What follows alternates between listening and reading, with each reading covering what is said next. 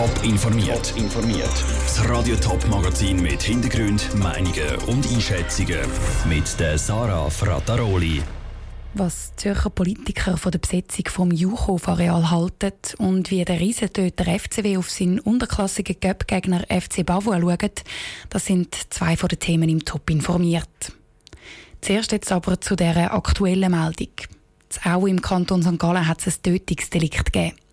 Die Polizei hat gestern am frühen Morgen ein totes Ehepaar in einem Mehrfamilienhaus gefunden, sagt Hans-Peter Krüsi von der Kantonspolizei St. Gallen.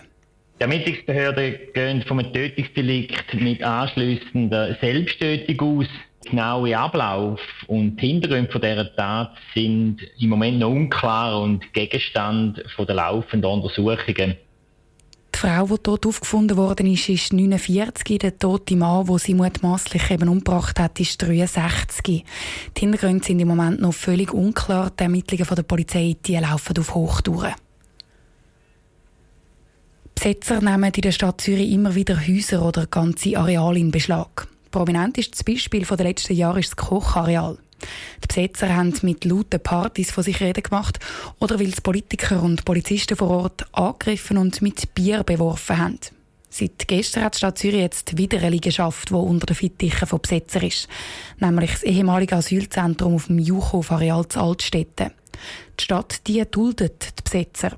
Das kommt aber nicht überall gut an. Sandra Wittmer. In der Stadt Zürich werden immer wieder mal Liegenschaften besetzt. Besetzer tun ein fremdes, leerstehendes Haus in Beschlag nehmen und dort drin wohnen.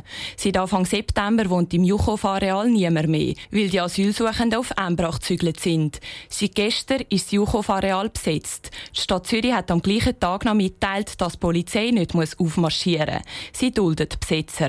Dass die Stadt Zürich nichts dagegen unternimmt, passt am Zürcher SVP-Gemeinderat Roger Batoldi ganz und gar nicht. Besetzer degen Zeug kaputt machen, Abfall liegen lassen und Strom und Wasser brauchen.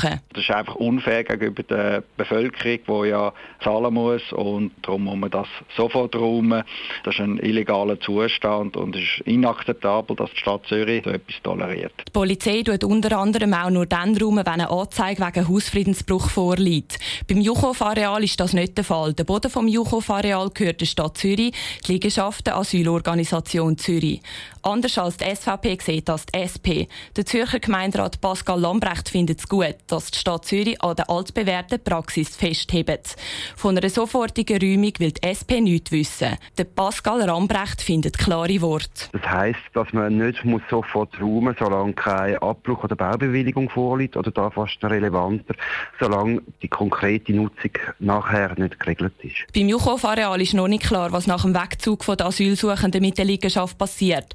Die Stadt wird in den nächsten Tagen informieren, wie es mit der Nutzung des Juchow-Areal weitergeht. Sandra Wittmer hat berichtet.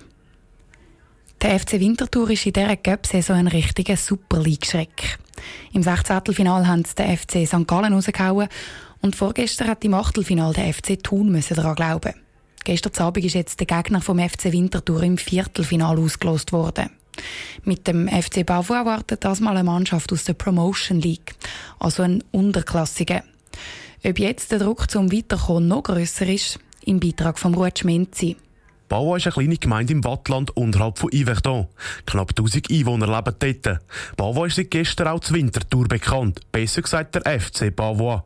Der Gegner vom FC Winterthur im Cup Viertelfinal. Für einmal also kein Superligist wie die letzten zweimal mit dem FC St. Gallen und dem FC Thun. Bava shootet in der Promotion League, also eine Liga unter der Challenge League, wo der FCW spielt. Darum sind die Erwartungen für einen Sieg sehr hoch, sagt der Captain Davide Gallo. Weil wir jetzt schon zwei Superligisten ausgeschaltet haben, denke ich auch, dass die Leute denken, dass es ein Selbstläufer wird. Aber ich weiß selber aus eigener Erfahrung, dass das natürlich nicht so ist und dass so Cup-Spiele immer sehr, sehr gefährlich sind, vor allem für die Oberklassigen. Und jetzt sind wir halt einmal in der Rolle vom Favorit. Und er sagt auch gespannt, wie sie mit dieser Favoritenrolle umgehen. Angst hat er aber auch keine, dass sie sich nicht motivieren können, weil das Ziel vom Cup-Final immer näher.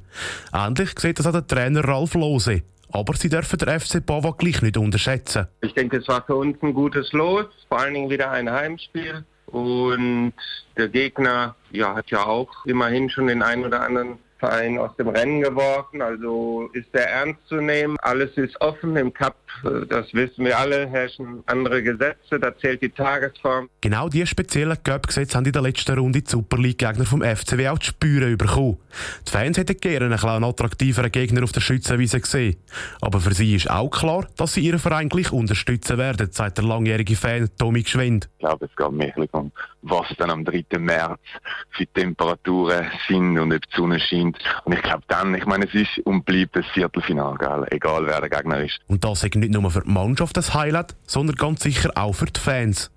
Der Beitrag vom Ruud Schminzi. Der Göpp Viertelfinal zwischen dem FC Winterthur und dem FC Bavois, der ist dann eben erst im März. Top informiert, auch als Podcast. Mehr Informationen gibt's auf toponline.ch.